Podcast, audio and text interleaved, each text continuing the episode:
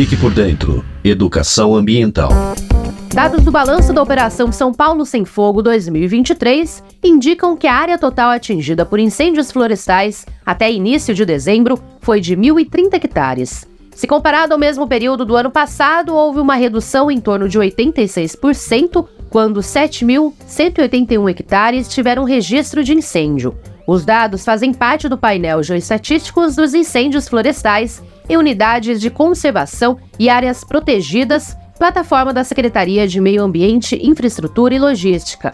A redução é verificada no período que encerra a fase vermelha da operação, que compreende o período de junho a outubro, como explica o coordenador de fiscalização e biodiversidade, Rafael Frigério. Tivemos no exercício de 23 mais um ano de árduo trabalho dos entes que compõem a Operação São Paulo Sem Fogo, com grandes resultados nas unidades de conservação, onde foi possível diminuir a área atingida, mesmo com é, um número de ocorrências maior, o que demonstra todo o trabalho, esforço é, e que o Estado de São Paulo está mais bem organizado para todas as ações é, necessárias quanto à prevenção, preparação e combate. Neste ano também houve um recorde de municípios que aderiram à Operação São Paulo Sem Fogo. São 378 cidades que participam da iniciativa, o que representa 59% de todo o estado de São Paulo.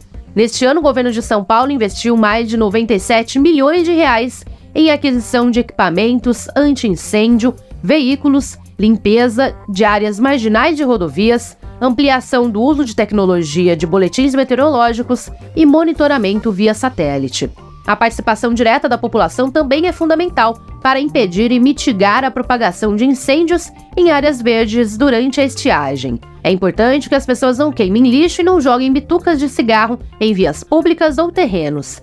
Já aqueles que soltam balões cometem crime ambiental e podem ficar sujeitos a pena de 1 a 3 anos de prisão e pagamento de multas. As denúncias podem ser feitas diretamente à Polícia Militar Ambiental pelo telefone 190 ou para o combate aos incêndios ativos ao Corpo de Bombeiros no 193.